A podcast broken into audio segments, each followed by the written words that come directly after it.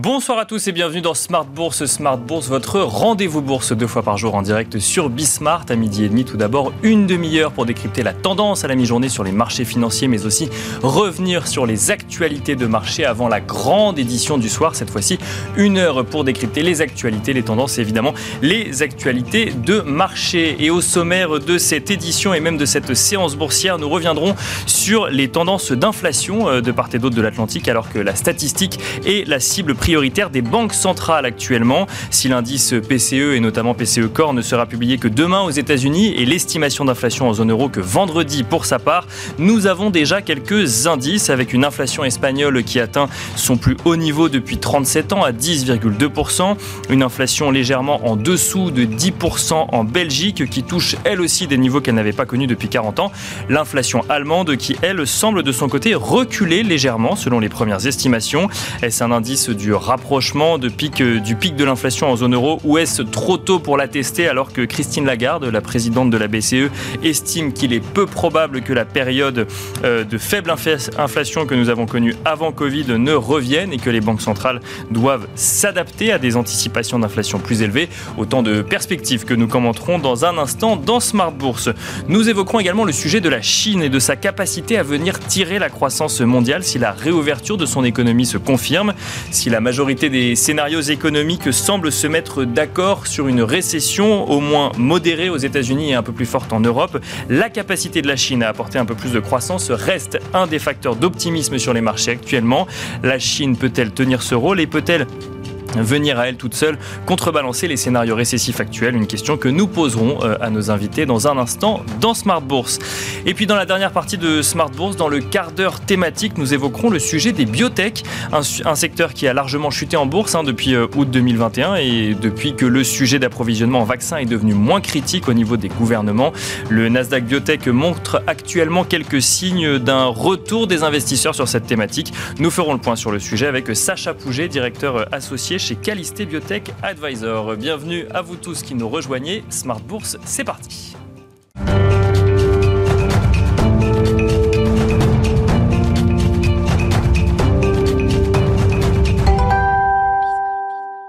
Et nous commençons tout de suite avec Tendance, mon ami, le résumé complet de l'actualité boursière du jour proposé par Alix Nguyen.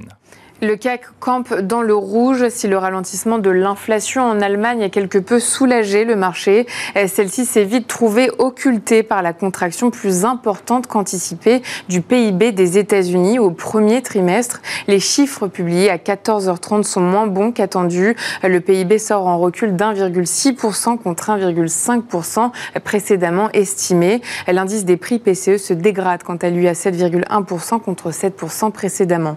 Avant cela, nous découvrions donc la première estimation de l'inflation en Allemagne pour le mois de juin. Cette dernière a atteint 7,6% sur un an, soit en baisse de 0,3 points par rapport au mois précédent. Elle reste cependant à un niveau historiquement haut. On retient aussi qu'en Espagne, en juin, l'inflation a atteint un record de 10%. Autre fait majeur, aujourd'hui, les responsables de grandes banques centrales ont tenté d'apaiser les esprits à l'occasion du forum de Sintra. Jérôme Powell a répété que l'économie américaine américaine reste résiliente tout en concédant qu'un redécoupage du monde en camps géopolitiques et économiques signifierait une moindre productivité et une croissance plus faible. Sur la même longueur d'onde, Christine Lagarde constate pour sa part que nous nous orientons vers une approche de la chaîne d'approvisionnement qui pose la question de savoir si les partenaires sont des ennemis ou des amis. Elle a par ailleurs estimé que l'ère d'une inflation ultra basse qui prévalait alors avant la pandémie a peu de chances de revenir. Sur le plan des valeurs à suivre aujourd'hui par opposition à la séance d'hier. Le secteur de l'automobile connaît l'une des plus fortes baisses. Renault et Stellantis reculent. Atos a remporté un contrat d'1,2 million d'euros auprès de l'agence d'information et de communication de l'OTAN dans la modernisation de ses systèmes de cybersécurité. Euraseo annonce la vente des 51% du capital de l'américain Trader Interactive sur la base d'une valorisation de près d'1,9 milliard de dollars. Et puis TF1 nous apprend avoir signé un accord en vue de la cession des activités publishers de Unify au groupe Reworld Media. Voilà donc tendance mon ami, le résumé complet de l'actualité boursière du jour proposé par Alex Nguyen.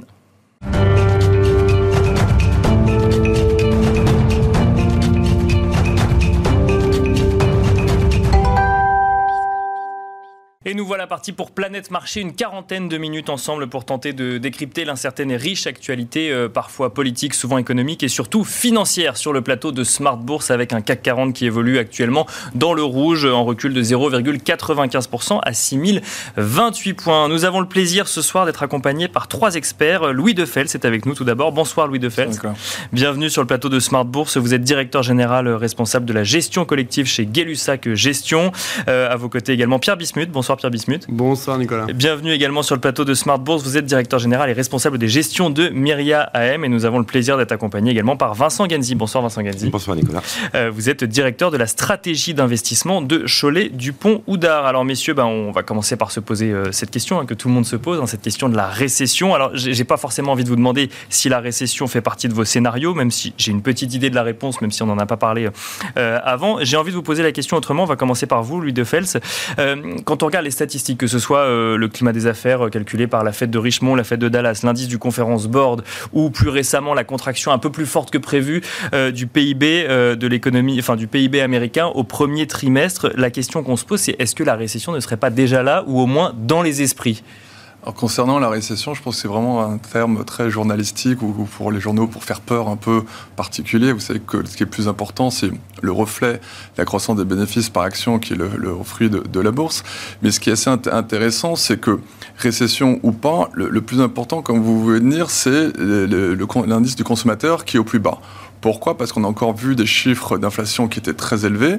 Et même si le dernier chiffre de l'Allemagne tout à l'heure était inférieur à attente, on va une, pardon, une tendance ne fait pas, un mois ne veut dire pas de compléter une tendance. Et ce qui est très important, c'est de voir, c'est que le consommateur lui est impacté parce que forcément les salaires en Europe ne suivent pas du tout aussi vite que l'inflation. Donc c'est vrai que le pouvoir d'achat réel baisse depuis, jamais autant baissé depuis autant d'années. Donc c'est vrai qu'aujourd'hui, on y arrive. Les grands groupes américains s'amusent à faire des probabilités sur la récession. On est passé 30 à 40 à 50. Bah, les grands groupes, la Fed aussi, les différentes Fed aux États-Unis. Enfin, c'est le terme aujourd'hui qui agite les marchés financiers et tous les commentateurs, effectivement, c'est vrai. Je pense que le plus important, c'est vraiment l'inflation. On a on le voit tout de suite, même aujourd'hui, quand je suis l'inflation, finalement, l'Allemagne un peu mieux, tout de suite, le marché remonte. Et c'est vrai que la vraie question qu'on va savoir, c'est quand est-ce qu'on va avoir le pic de l'inflation? On pensait que c'était déjà il y a quelques mois, on a vu que finalement, aux États-Unis, sorti bien plus fort que prévu. C'est ce qui nous a fait fortement chuter sur le mois de juin. Et nous, on continue de penser, en tout cas chez, chez Gulsac Gestion, que le pic de l'inflation va être trouvé autour de cet été.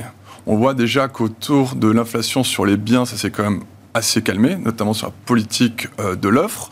C'est plutôt, donc je vous rappelle, l'inflation, les biens, c'est plutôt 40% dans la composition de l'indice, et c'est plutôt les services qui ont repris euh, le relais, notamment par la réouverture de l'économie, dans l'hôtellerie, le tourisme, etc.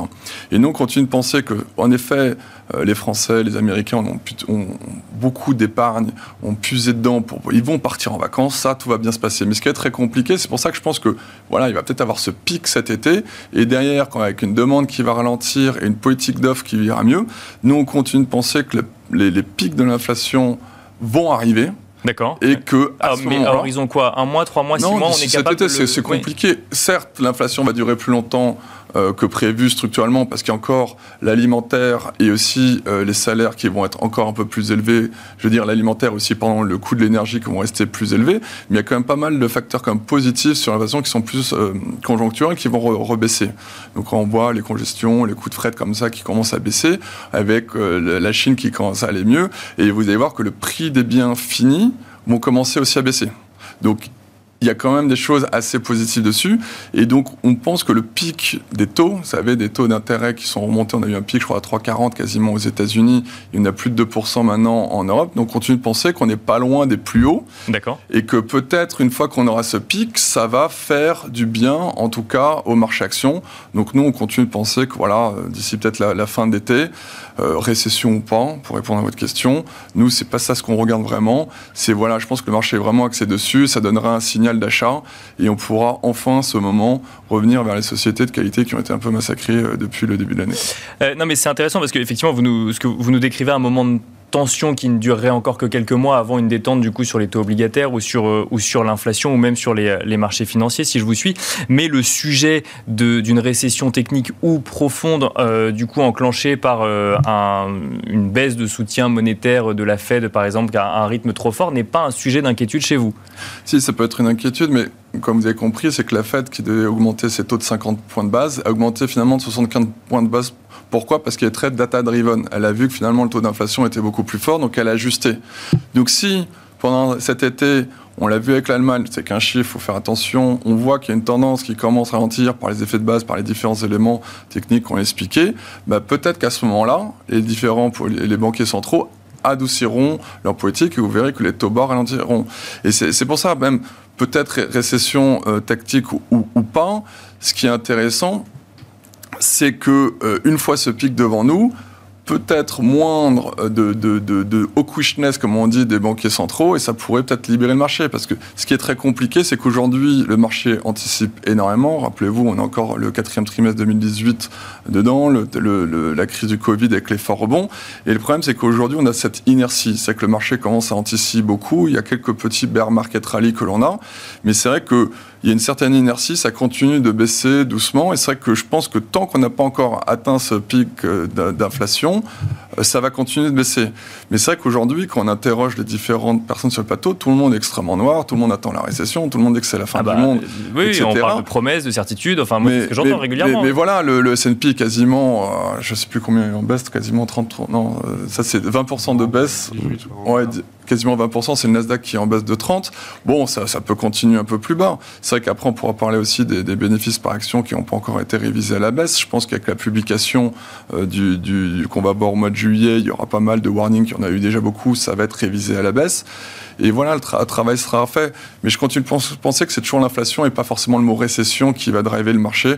Mais en effet, c'est vrai qu'on se trompe beaucoup tous sur cette fameuse inflation, mais espérons que là, le chiffre de l'Allemagne soit une tendance. Pour l'instant, c'est trop tôt pour le dire, et c'est vrai que si la tendance revient bas, bah, clairement, je pense que ça donnera un peu un support sur les valorisations et sur certaines sociétés euh, qui ont déjà fortement corrigé. Eh, Vincent Genzi, alors effectivement, je rappelle hein, que le, terme récession, euh, donc euh, qu'on utilise tous beaucoup, c'est deux trimestres consécutifs de croissance négative. Hein, ça ne veut pas forcément dire crise profonde. Après, effectivement, chacun a sa vision. J'ai entendu des scénarios plus, plus noirs que celui que, que vous nous décrivez, mais pour vous, le, sujet récessif, épisode récessif, que ce soit aux États-Unis ou euh, en Europe, est une source d'inquiétude dans vos scénarios de marché?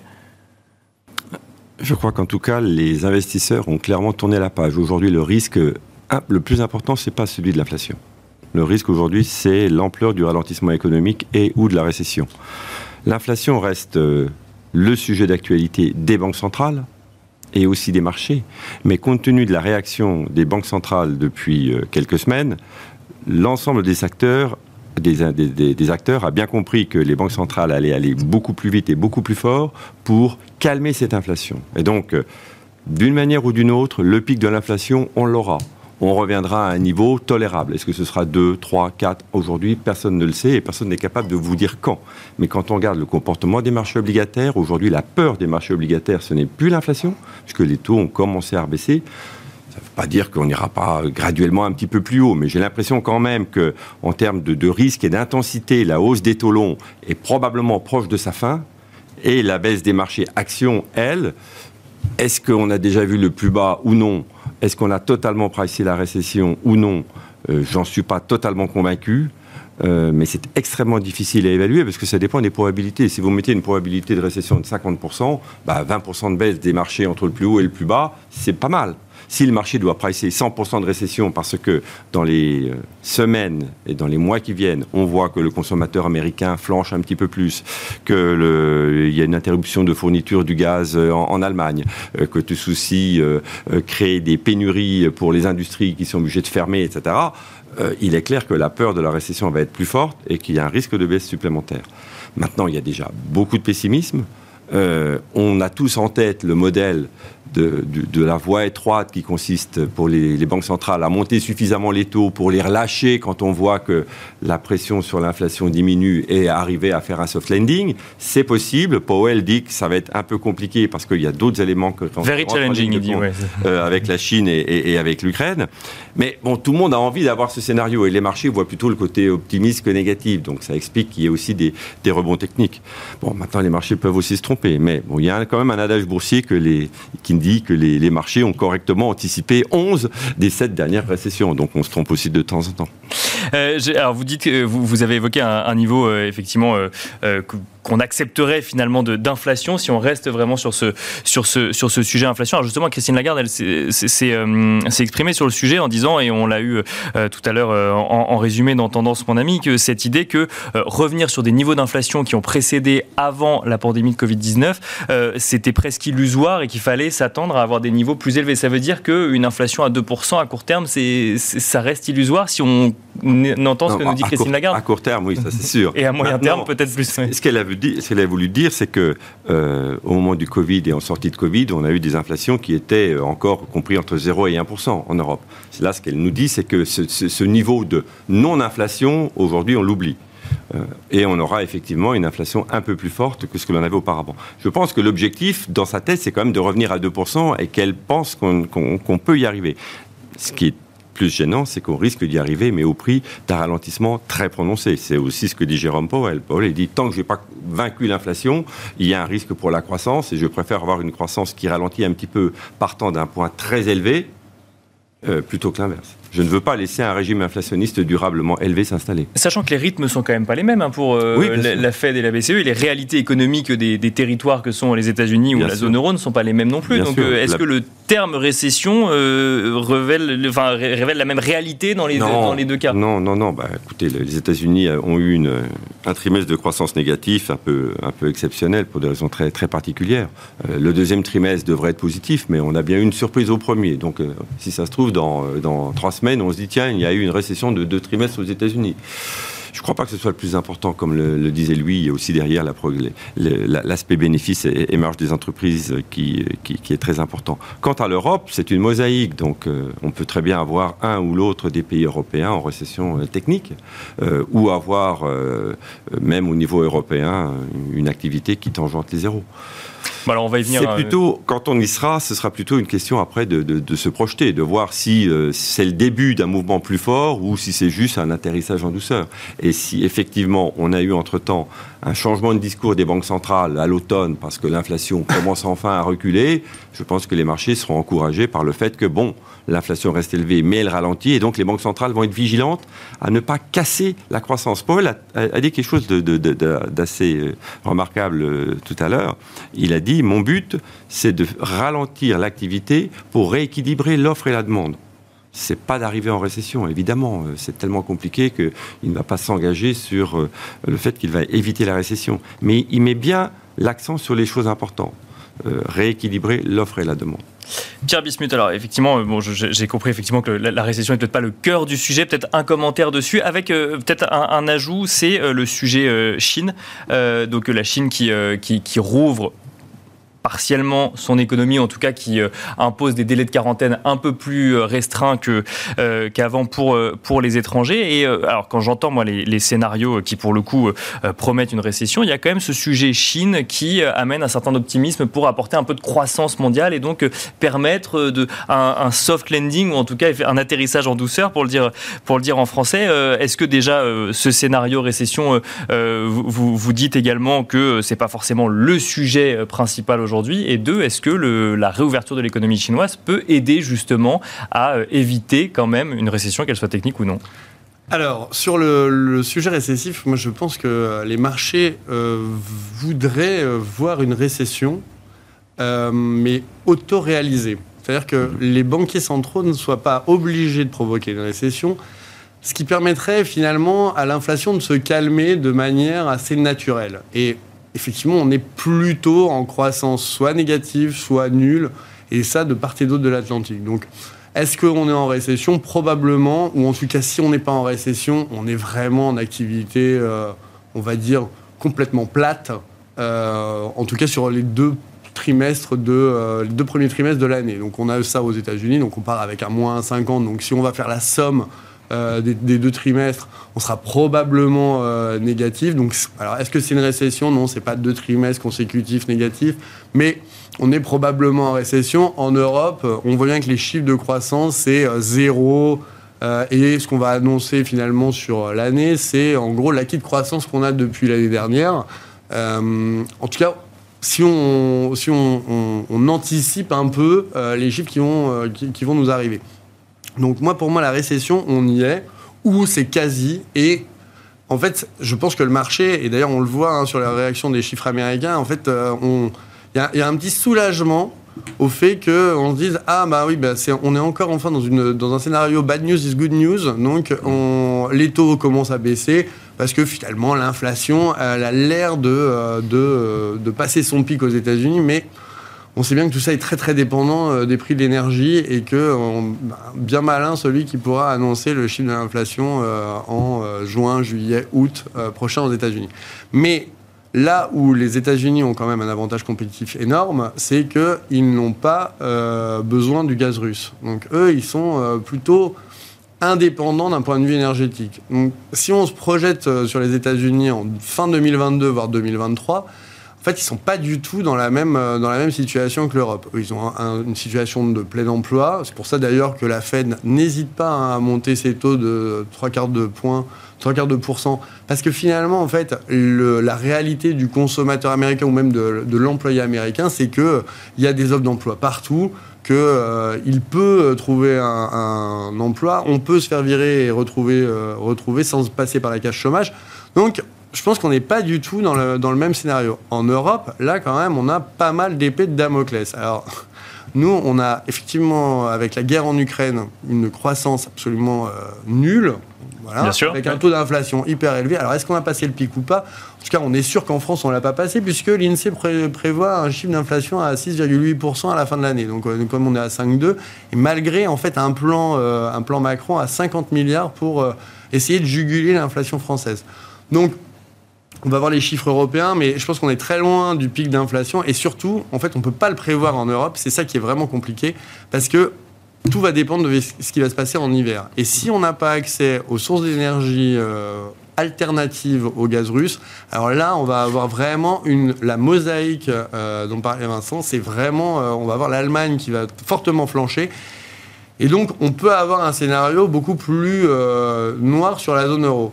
Aux États-Unis, je pense que euh, voilà, Powell, il essaie de rééquilibrer. Est-ce qu'on va arriver à faire un soft landing?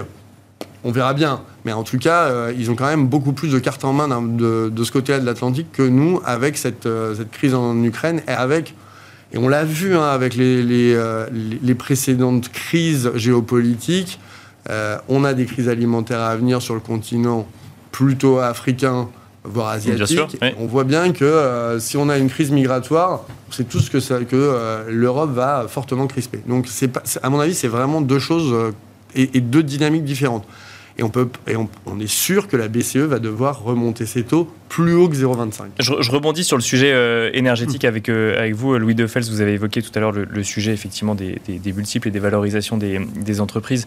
Euh, alors, il y, y, a un questionnement quand même sur la saison des résultats qui arrive, que ce soit aux États-Unis ou en Europe, mais peut-être un petit peu plus, plus particulièrement en Europe, si on fait le lien avec les tensions énergétiques, c'est de se dire est-ce que les analystes ou même les entreprises ont suffisamment, euh, les analystes ont suffisamment anticipé l'impact du coup des prix énergétiques sur le trimestre euh, à venir. Première question et deuxième question, c'est que vont nous annoncer ces entreprises mmh. vis-à-vis euh, des trimestres à venir si jamais on doit se retrouver avec un fort choc énergétique cet hiver? Donc là aussi, on a on a des questionnements encore en suspens pour cette fois-ci. Oui, non, non c'est assez vrai. C'est vrai que c'est quand ça se passe, les, les analystes sell-side révisent toujours beaucoup trop tard à la baisse et beaucoup trop euh, en retard aussi quand ça repart à la hausse. C'est assez, classique parce qu'ils ne peuvent pas deviner non plus, avoir une boule de cristal, ce qui, ce qui va se passer. Nous, ce qu'on pense, c'est qu'on voit pour 2022, la croissance du consensus, que ce soit aux États-Unis ou en Europe, est quasiment encore à deux chiffres, donc bien, bien aidé par le secteur énergétique. Mais même quand on le retire, on est encore en croissance positive. On voit qu'il y a Goldman Sachs qui récemment est passé à zéro de croissance pour 2023, donc on voit que le travail commence à être fait. Et je pense qu'il y aura un gros travail de fait sur euh, les publications de mois de juillet et de septembre, lorsque la plupart des sociétés auront publié. Et elles vont peut-être affiner leur guidance, parce que se rappeler, en T1, elles ont toutes utilisé le prétexte de la guerre russe en disant oh là, je donne pas de guidance. Là, elles vont être, un peu obligées euh, de, le faire. Et c'est sûr, je pense qu'à ce moment-là, il y aura des coupes drastiques. Bon, il y a quand même pas mal, ça a été quand même pas mal anticipé, mais clairement, ce qu'il faudra vraiment regarder aussi, c'est que sur le T1 et une partie du T2, on va dire que le consommateur est encore bien tenu. Il tiendra peut-être encore bien, comme je disais tout à l'heure, pour, pour cet été sur la partie service. Mais pour la partie euh, bien, en tout cas pour la marge des sociétés, je pense que c'est à ce moment-là, parce qu'elles ont eu pas mal de pricing power, mais on a vu pas mal de sociétés qui ont fait des warnings, qui commencent à dire bah, trop tard, là, on va avoir plein de stocks. On a encore vu Nike il y a quelques jours qui a, qui a beaucoup de stocks, notamment en Chine, avec la problématique. Ils vont devoir faire des rabais. C'était la problématique de Walmart et aussi de Target. Et donc là, on va pouvoir commencer à avoir peut-être la fin, rappelez-vous, du pricing power. Parce que quand il y avait une problématique d'offre, bah, vous vouliez tel carrelage, telle chose, c'était passé au consommateur final, c'était fini.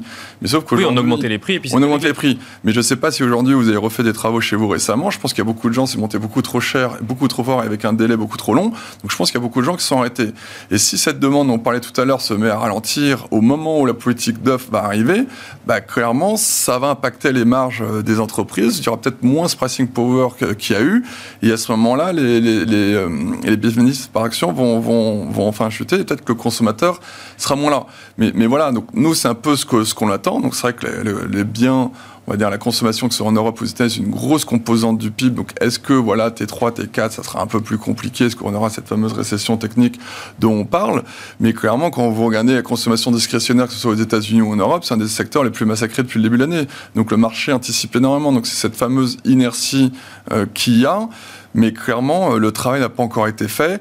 Et, de toute façon, le travail n'est jamais fait. Le, marché rebondit toujours avant une fois que le travail est fait. Donc c'est ça ce qui est de question, c'est cette question de timing qui est toujours hyper dur, qui va dépendre de beaucoup de choses, de, de, de, des croissances bénéficiaires, des guidance et aussi, comme on disait tout à l'heure, de l'inflation. Moi, je continue de penser que quand l'inflation va se calmer, le, le marché va anticiper et rebondir par une moindre pression des banquiers centraux c'est vrai que l'inflation n'est pas la même quand on a dit aux États-Unis et en Europe. Aussi, il ne faut pas oublier qu'aux États-Unis, à partir du quatrième trimestre, euh, l'inflation devrait comme pas mal ralentir par le choc immobilier. Rappelez, l'immobilier a pris plus de 20% l'année dernière avec les taux hypothécaires. Aujourd'hui, quand vous êtes aux États-Unis, pour le même bien un an avant, vous avez des mensualités qui sont quasi le double. Donc je pense qu'aussi aux États-Unis, ça va en calmer pas mal euh, sur euh, le prix immobilier. Et c'est vrai que c'est les, boosts de l'inflation qu'on a eu depuis six mois aux États-Unis sont pas mal venus aussi des prix de l'immobilier. Donc voilà, donc tout ça, ça met, ça va c'est pour ça que j'ai du mal à être trop, trop, trop noir, à part si bien évidemment euh, il y a des signes noirs qui font que ce ralentissement, on a vu des choses cachées encore comme on pouvait avoir, que ça fasse l'effet un peu domino, mais c'est beaucoup trop tôt pour le dire, c'est tous nos scénarios. Donc, voilà, c'est pour sur, ça que... Sur la saison des résultats à venir, par exemple, euh, vous, vous n'êtes pas si pessimiste que ça, même si... Et, euh, ce serait euh, donc ou dû finalement à une dynamique venue de 2021 encore, ou même simplement parce que on, ne va pas s'attendre à des révisions à la baisse ou des profit warnings en série ça, ça, dépend vraiment, je pense que pour les parties bien industrielles, tout ce qui est partie Covid, attention, parce qu'il y a des effets de base très compliqués. On a vu pas mal de sociétés dans, dans tout ce qui est textile, c'était très compliqué. On a vu sur Zalando, sur Azos, tout ça, c'était un massacre, mais voilà, à la limite, c'est déjà dans les cours. La partie service, elle, repart bien. Tout ce qui est dans les services informatiques, ils ont du vrai pricing power, c'est bien. Donc voilà, il va falloir faire un peu euh, son, choix de, de, de, stock picking. Mais ce qui, ce qui est intéressant, c'est de dire, rappelez-vous, au premier trimestre, il y a plein de sociétés qui ont largement battu le consensus et les titres chutaient prise de bénéfices. Là, on peut espérer, je ne sais pas si c'est encore le T2 ou peut-être un peu plus tard dans l'année sur le Q3 quand on les aura peut-être en octobre-novembre, Là, le point bas sera atteint et je pense que le marché aura déjà rebondi avant. Donc c'est qu'une question de timing et surtout d'inertie, puisque voilà, malheureusement, on attend tous, peut-être, comme vous dites très justement, que la récession arrive pour que voilà, on passe à autre chose. Et malheureusement, on n'est que fin juin, on arrive bientôt en juillet. Donc chaque mois, cette fameuse inertie. Donc voilà, on fait encore le dos rond, on fait encore le dos rond. Peut-être que voilà, on va, on va, on va retomber sous les 6000 sur CAC 40, c'est très probable. Mais tant mieux. Mais comme tout le monde l'attend, on n'est pas à l'abri non plus d'un rebond peut-être cet été, peut-être une rechute plus tard. C'est très difficile de savoir quand.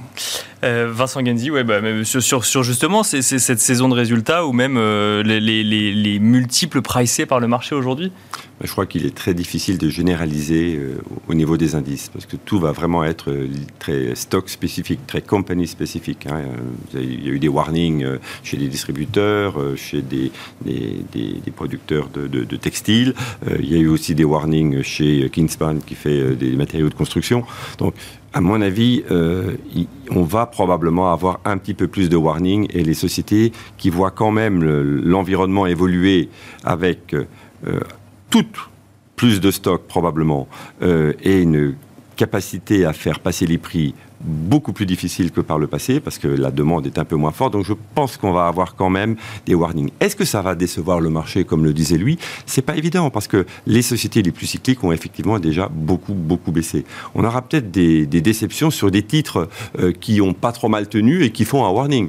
Hein, imaginez un warning d'Air Liquide, c'est peut-être pas dans les cours. Je ne dis pas qu'il va le faire, évidemment, mais non, non, ça va vraiment dépendre des secteurs et des valeurs. Je pense que c'est très compliqué. Quant euh, à l'ajustement des valos, euh, on a eu déjà une très forte baisse euh, des multiples. Hein. On est passé de multiples de plus de 25 à moins de 15, grosso modo, aux États-Unis ou, en Europe. C'est pas tout à fait les mêmes de part et d'autre de l'Atlantique, mais on a déjà eu une belle compression des multiples. Si les taux, effectivement, euh, reste dans les niveaux actuels, que la, progression des taux longs euh, ne s'arrête, je pense que la phase de compression des multiples est, sans doute derrière nous. Après, ce qui va être difficile à, ajuster et à mettre en œuvre, c'est effectivement le travail d'ajustement des résultats hein, à la baisse. Hein. comment on va l'intégrer? Alors, ce qui devrait être mauvais pour le marché, alors qu'au même moment, effectivement, on aura peut-être une petite remontée des PE. Donc c'est ça qui peut éventuellement faire remonter les marchés euh, d'ici la fin de l'année, c'est que malgré une révision des résultats, et c'est vrai à chaque, euh, à chaque récession ou à chaque euh, événement un peu dramatique, les analystes forcément révisent beaucoup trop tard. Donc je pense qu'effectivement, les marchés pourraient passer au travers de ça. Donc ça nous laisse relativement confiants pour une fin d'année où les indices pourraient probablement rattraper une bonne partie du chemin. En revanche, il faut quand même commencer à réfléchir à une option un peu plus longue de quelle va être la croissance potentielle, quelle va être la croissance potentielle des résultats des entreprises dans un univers où il y aura durablement un petit peu plus d'inflation, un petit peu moins de pricing power, une croissance également un petit peu plus faible, et donc... Et une incertitude sur l'énergie aujourd'hui quand même. Et une incertitude sur l'énergie qui va peut-être pas trop peser sur l'inflation, parce que là, euh, les bases vont devenir forcément plus, euh, plus favorables, mais elle va peser sur la consommation, sur le pouvoir d'achat des ménages, notamment aux États-Unis, où là, il n'y a pas l'amortisseur de la fiscalité. Donc euh, les ménages américains sont très très sensibles au, prix de, de, l'essence, et généralement le prix de l'essence a toujours été un bon indicateur d'un ralentissement économique. Donc au-delà de, 2000, euh, de cette année 2022, sur 2023 et 2024, il ne faut pas non plus s'attendre à forcément des rebonds de marché colossaux, parce qu'on risque d'avoir des capacités bénéficiaires, là aussi les banquiers centraux commencent à le dire, une profitabilité un petit peu plus faible. Donc euh, on est peut-être en train de changer un peu de monde. On a connu une décennie depuis 2009 de forts rebonds des marchés avec quand même déjà beaucoup de volatilité.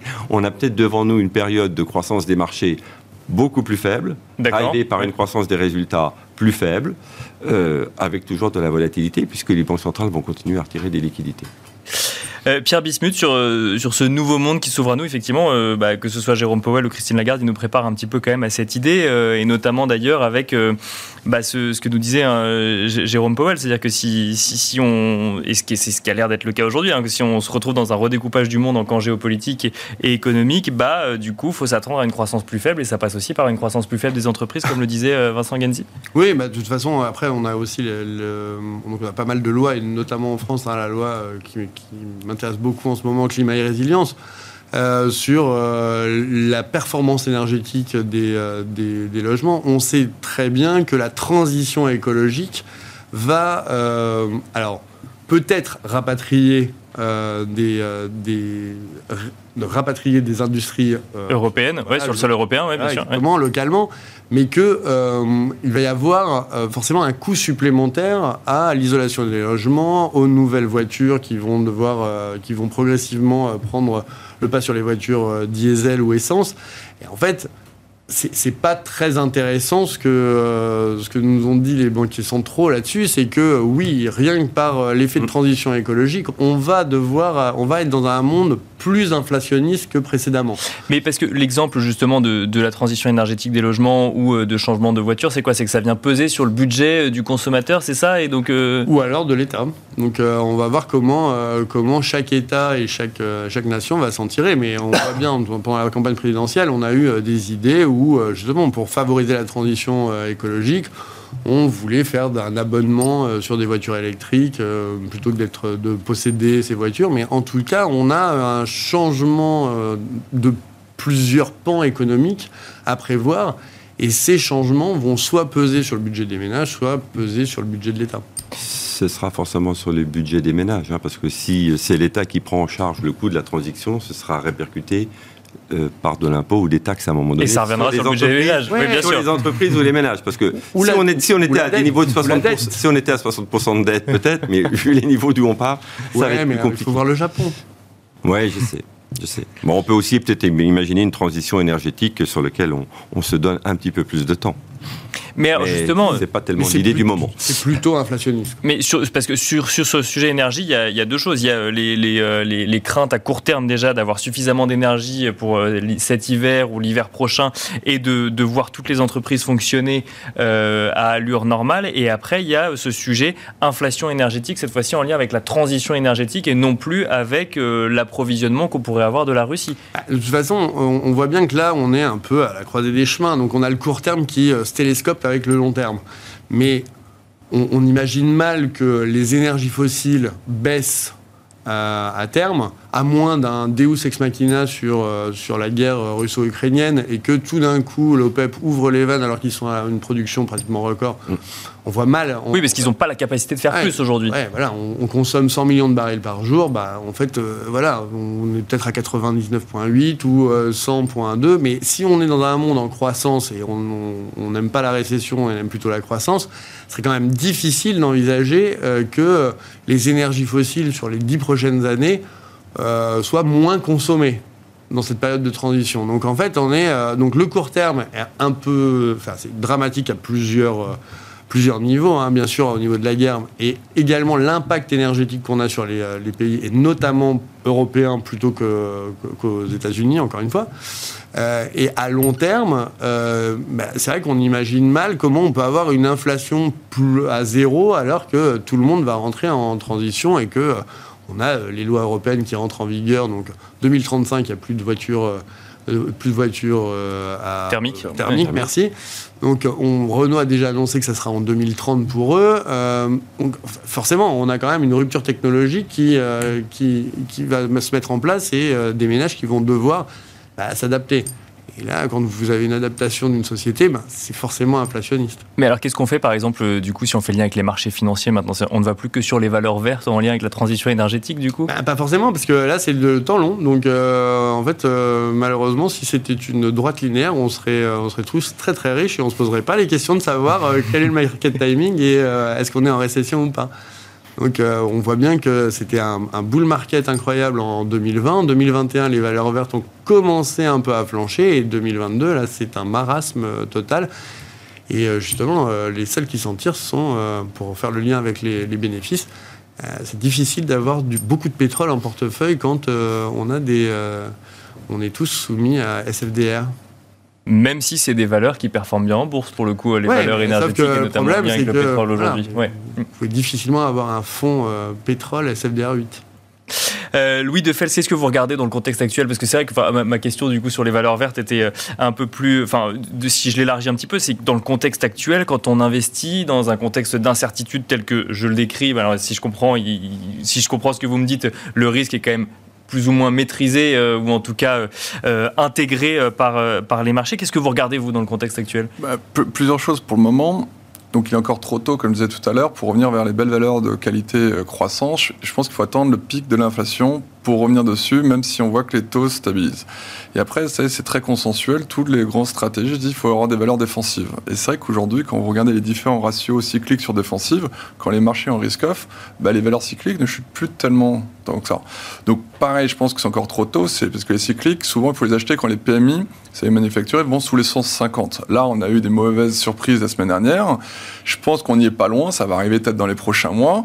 Et clairement, à ce moment-là, on va peut-être aussi pouvoir remettre certains certaines valeurs cycliques en portefeuille, quand on aura touché les points bas de PMI, quand elles auront fait des warnings sur leur marge, elles reviendront à des niveaux de valuation élevés. C'est à ce moment-là, souvent, il faut racheter euh, les cycliques. C'est vrai que ça peut paraître un peu euh, bizarre quand on dit, tiens, on va peut-être rentrer en récession, etc. Je pense que le mal a été fait sur beaucoup l'automobile. On n'a pas encore un portefeuille aujourd'hui, mais massacré. Mais pareil, je pense dans les prochains mois, avoir un portefeuille un peu barbole, de valeurs de très forte qualité qui sont fait massacrer, où les PE sont revenus vraiment maintenant euh, plutôt GARP, et des valeurs euh, cycliques qui, elles, ont déjà été massacrées pour jouer peut-être l'éventuel futurs rebonds parce que c'est pas mal de qui, qui, qui, ont, qui, ont, qui ont été massacrés. Donc ça c'est plus pour, pour le niveau euh, action, c'est que nous qui sommes aussi spécialisés sur les small et mid cap, je pense qu'il n'y a jamais eu autant de rachats euh, dans les fonds small et mid cap. Ah, les, les, investisseurs reviennent sur les small et mid cap Non, non, pas, non, pas, du tout. Non, non, ils sortent. Ah, ils sortent encore. Bah, C'était déjà sorti normalement en 2018, en 2020, c'est pas reflux. Les flux sont absolument pas là, donc au moins les, les, les marchés suivent la croissance des bénéfices par action. Et je crois que c'est aux États-Unis comme en Europe, je crois qu'en PE relatif par rapport à large cap, on s'est jamais payé aussi peu cher. Mais bon, aujourd'hui, être pas cher ne suffit pas, ne suffit pas malheureusement à, euh, comme coussin, parce que c'est une thématique de flux. C'est vrai que la thématique de flux est toujours négative. Donc pour le moment, pareil, on fait le dos rond, hein, cette fameuse inertie dont je parlais tout à l'heure. Mais ce qui est intéressant, c'est ce qui se passe aussi sur le taux, même si on est une, société euh, action. Clairement, la BCE, en tout cas les Govies, rappelez, on a eu le plus gros crack sur les Govies qui s'est passé avec des taux négatifs qui sont quasiment passés à plus 2 quasiment en France, et notamment le fortement, fort euh, écartement des spreads entre les pays, ce qu'on appelle les PIGS. Ça, Bien ça, sûr. ça m'étonne que les journalistes n'ont pas réutilisé cette fameuse expression de 2012. Fragmentation maintenant. Voilà. C'est un nouveau terme. Voilà, Ah, moi de- je dis fragmentation. Mais bon, voilà, on parle de, mal. de- de fragmentation. Et ce qui est assez intéressant, c'est que ce qu'a commencé à dire euh, Christine Lagarde et, et ses membres dans la dernière, euh, dans la, la- incessamment, c'était il y a quelques heures et, et- et hier, c'est que elle allait tout faire pour éviter cette fragmentation, mais ce qui est intéressant, c'est en stérilisant. Vous savez que normalement, et c'est pour ça que c'est pas forcément bon pour les banques, parce que normalement, quand on va avoir des coupons qui vont tomber, normalement, elle allait les refinancer auprès des banques, et ces 100 millions, par exemple, si 6% qu'elle allait refinancer aux banques, elle va les reprendre pour aller acheter de la dette, par d'Italie ou du Portugal. Donc comme ça, ça permet de faire baisser les taux donner la liquidité euh, pour les govies, donc des pays, on va dire, d'Europe du Sud, Bien sûr. tout en gardant un bilan égal. Et donc ça, je trouve que c'est assez intelligent. Donc là, il y a les prochains mécanismes qui vont être affinés. Et je pense que, voilà, acheter peut-être des govies aujourd'hui sur les périphériques ou les pays du Sud, euh, voilà, c'était peut-être encore assez risqué il y a quelques, il y a quelques jours. Mais, mais je pense que ça peut pas être une mauvaise idée, même, même si nous, on est plutôt euh, action chez nous. Quoi. Vincent Genzi, bah, justement, le, le- le- est-ce le retour de l'obligataire? Je ne sais pas si on peut parler de retour, mais en tout cas, est-ce que, ça, ça devient une thématique d'investissement aussi? Non, ça, ça dépend des pays et des zones.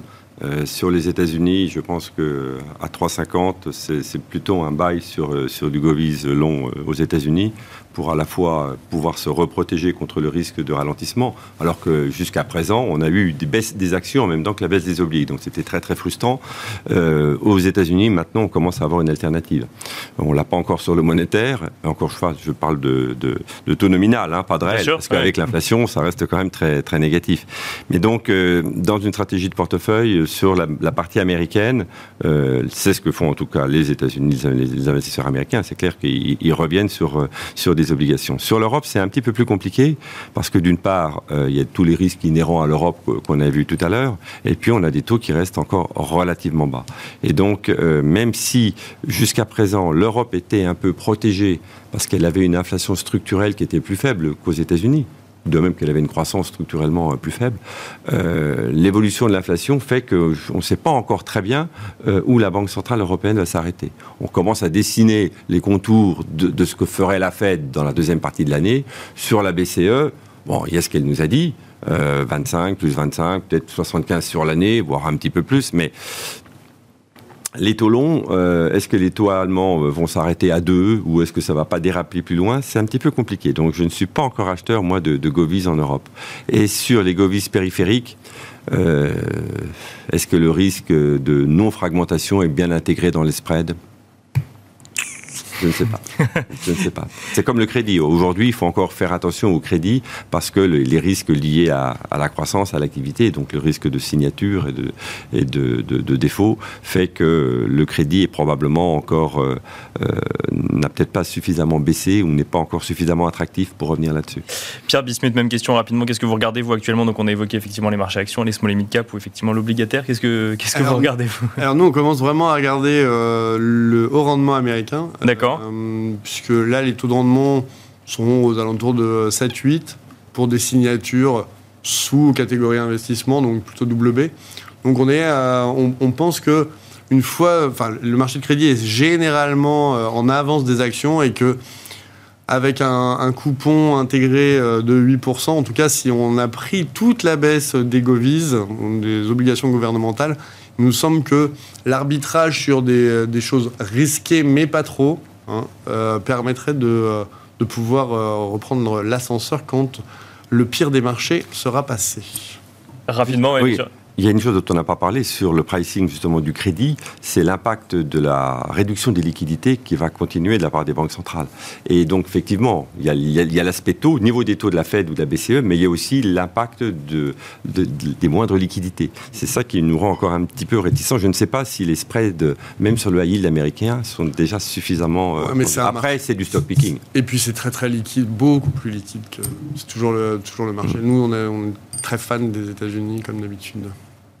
Moins de la Chine. Merci beaucoup, euh, messieurs. Merci Vincent Ganzi, directeur de la stratégie d'investissement de Cholet Dupont Houdard. Merci Pierre Bismuth, directeur général et responsable des gestions de Myria AM. Et merci Louis Defels, directeur général responsable de la gestion collective chez Gay-Lussac Gestion. Merci à vous également de nous avoir suivis. Et on se retrouve tout de suite dans le quart d'heure thématique de Smart Bourse.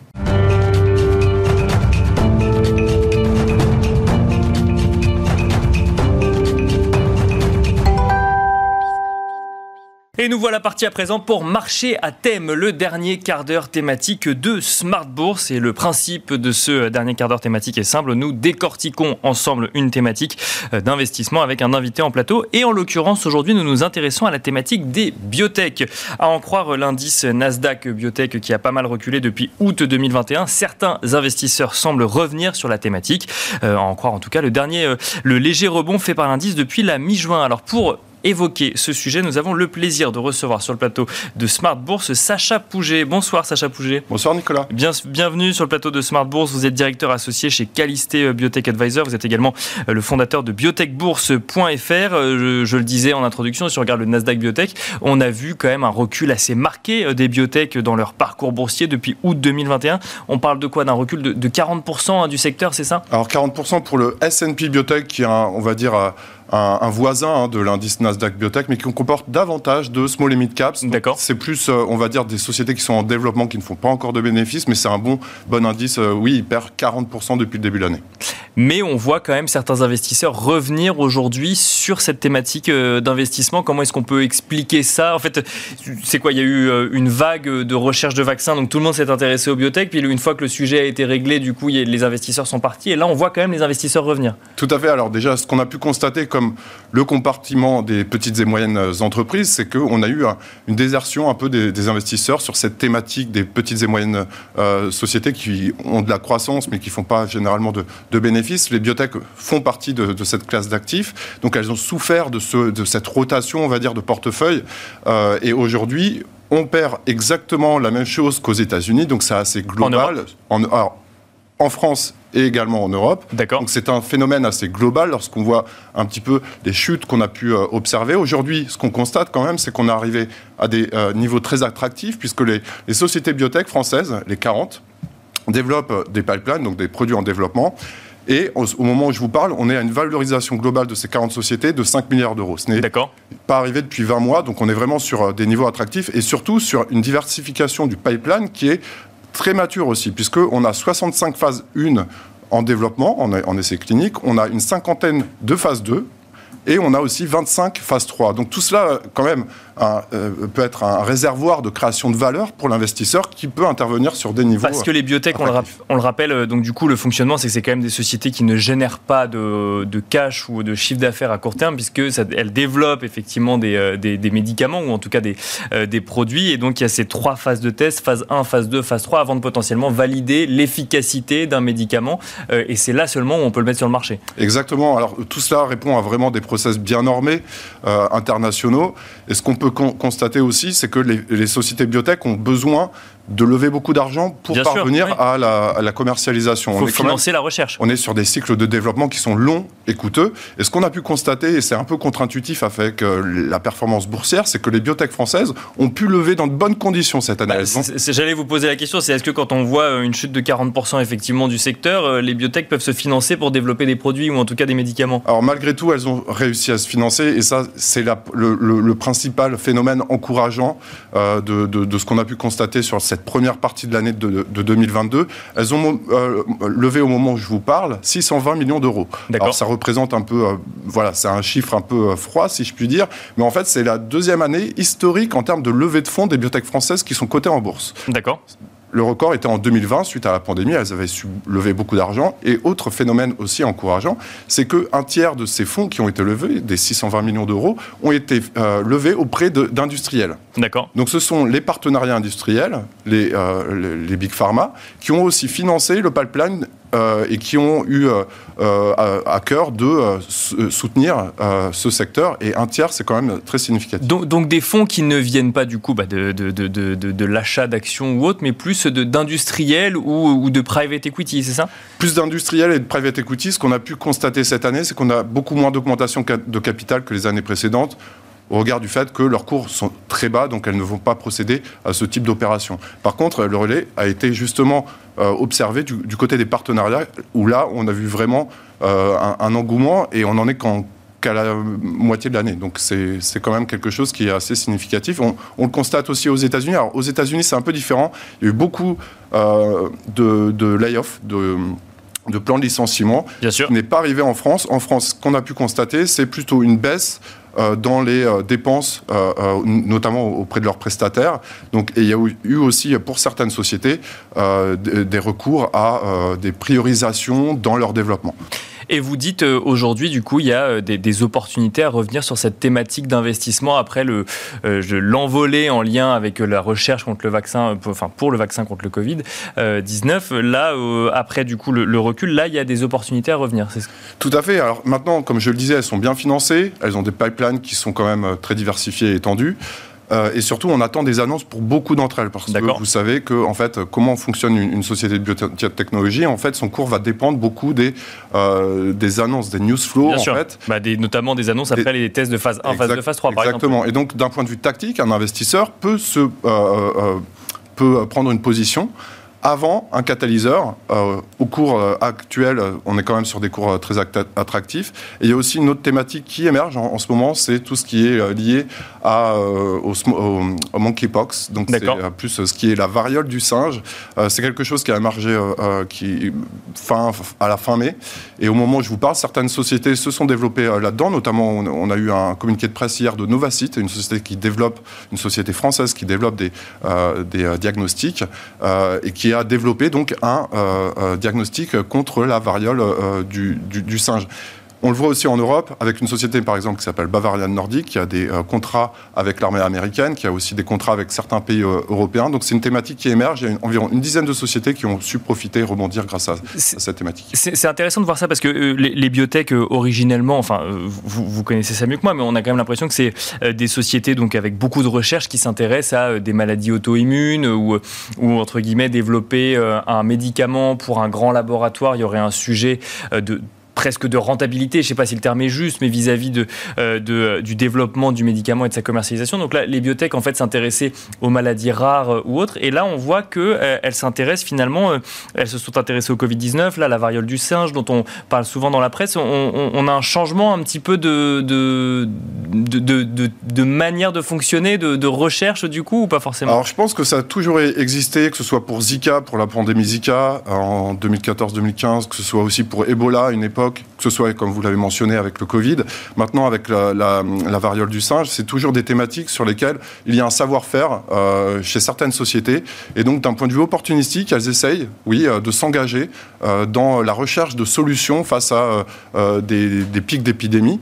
Et là, en ce moment, c'est totalement le cas. D'accord. Je pense que le, le secteur de la santé a totalement, évidemment, sa, sa part à prendre dans, bah, de- pour trouver des vaccins, des traitements, ou alors trouver des diagnostics diagnostic pour justement parer à ce qui peut vraiment à, ce phénomène de crispation qui peut y avoir, à savoir dans les sociétés, mais aussi au niveau des États. On voit que les États prennent ça aussi en, en charge puisqu'elles financent et le développement et la commercialisation puisqu'elles vont acheter aussi des, des, doses et des produits à ces sociétés-là.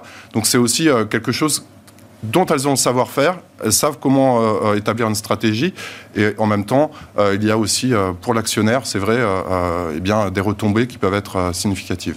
Qu'est-ce qu'il faut avoir en tête justement quand on, quand on veut se lancer sur cette thématique des, des biotech qu'on ne connaît pas forcément? Parce que c'est vrai que ça n'a pas un fonctionnement boursier comme une entreprise traditionnelle avec des dividendes, des rendements et ensuite des publications de résultats trimestriels. Qu'est-ce qu'il faut avoir en tête, que ce soit en termes de risque ou en termes de comportement de ces sociétés? Alors ce qu'il faut avoir en tête, c'est justement ce que je disais en, préambule, c'est regarder déjà le cycle de développement, où, en est la société, à quel stade de développement, a-t-elle les moyens de parvenir à ses fins donc, euh, il y a un sujet financement, en fait. Il faut qu'elle ait suffisamment de financement pour pouvoir aller au bout. C'est critique, donc il faut regarder ce qu'on appelle l'autonomie financière, qui est euh, tout simplement euh, le cash dont elle a, qu'elle a de disponible avec dépenses en, face. On, fait le ratio et ensuite on aura l'autonomie financière en, nombre de trimestres ou en nombre de mois. Donc ça, c'est aussi quelque chose à regarder. Et enfin, les fondamentaux. Comme toute société, je pense qu'il est important, au-delà du niveau attractif du cours de bourse, si on est à un point bas, c'est aussi regarder quelle est la technologie, de quelle manière la société va innover, et, surtout, euh, quelles sont les échéances à venir, de manière à créer des paliers de valeur euh, qui puisse être intéressant en termes de potentiel pour l'investisseur. Est-ce que, et on l'a souvent vu hein, durant la, crise Covid-19, euh, des partenariats entre des grands groupes pharmaceutiques et des biotech, est-ce que ça c'est euh, un facteur de, légitimité ou en tout cas de sérieux pour une biotech ou c'est pas systématiquement le cas et en fait ça dépend vraiment ensuite de, de, la recherche en tant que telle et pas forcément du partenariat qui aura été noué? Alors tout à fait, c'est en, quelque sorte un, un, partenariat industriel vient valider l'approche de la société. Donc c'est une validation scientifique, on l'a vu euh, d'ailleurs encore récemment une société comme la Big Pharma Pfizer vient d'investir 8% du capital de Valneva. Bien sûr, oui, on en a parlé euh, sur Smart Bourse. Des, des, vaccins. Et donc, c'est la manifestation aussi que des grandes sociétés internationales s'intéressent à nos sociétés qui euh, parviennent à des résultats dans leur recherche et dans leur développement et qui sont capables aussi de, commercialiser. Donc là, on est dans une phase de maturité. ou en tout cas, on s'en rapproche en France. On a quand même faut pas se le cacher, 10 ans de retard par rapport aux États-Unis, qui est une grosse industrie mondiale. Sur le secteur des biotech. Mais quand même, on gagne en maturité.